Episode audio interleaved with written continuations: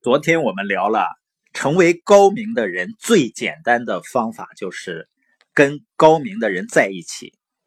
实际上，一个人看到的和听到的信息对一个人的影响是非常巨大的。也就是一个人的眼界会决定他的心界，而心界呢会决定世界。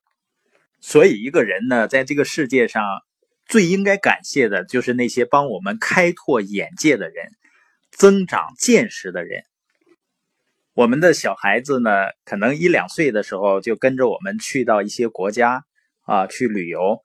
很多人说呢，他这么小也记不住什么。当然，现在的。照相啊，很方便了；摄像很方便了，能留下一些影像。但是我说的最重要的就是，他的心界一定会不一样的。心界决定了世界。曾国藩的高明呢，就是一种战略的视野，一种远见。比尔盖茨呢，在解释微软成功的因素的时候，曾经这样说。我想最重要的因素还是我们的远见和高度的洞察力。我从来都是带着望远镜来看这个世界的。在二十世纪八十年代的时期呢，微软呢并不为人所知。当时呢有四大软件公司，这几家公司呢看起来都差不多，但是呢，当时比尔盖茨就知道。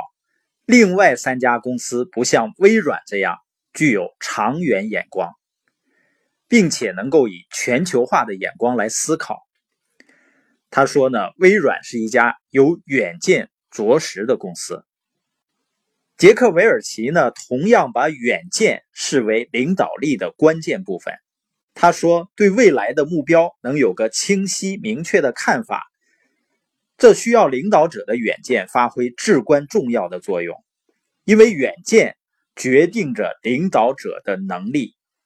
他能描绘出一个企业或者一个团队未来前景的具体样子，能够点燃和激发人们的工作热情，促使人们不断的向前进取。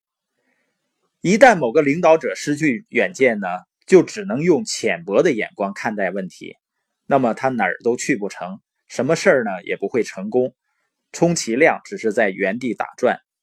关于眼光的重要性呢，胡雪岩也说过一段话，他说做生意最要紧的是眼光，就是你有一个府的眼光，你就能做一个府的生意；你有一个省的眼光呢，你就做一个省的生意；你要有天下的眼光，就能做天下的生意。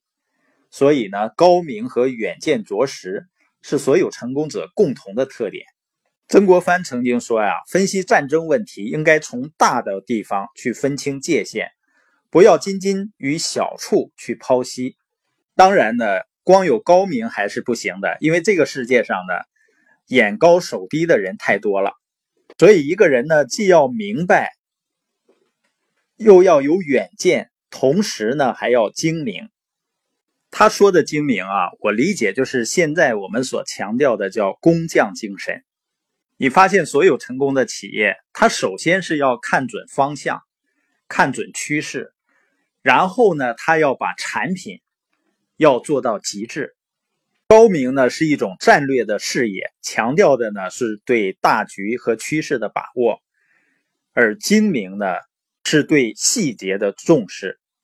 这两个呢是缺一不可，而且一定要结合起来。如果一个人光有高明没有精明的话，就眼高手低，成不了事儿。也就是我们所说的，一个人你既要异想天开，同时一定要善于脚踏实地。但是一个人呢，光有精明没有高明，没有大局观，也很难成大事。刚才呢，我回放了一遍这段录播。我最深刻的感触是什么呢？也就是说，一个人的远见、眼光是至关重要的。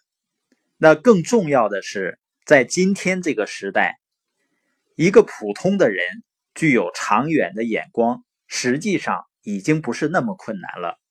我们只需要去和一些具有长远眼光的优秀的企业合作，我们只需要和一些走在这个世界前沿的优秀的系统去合作，我们就可以具备长远的眼光和远见。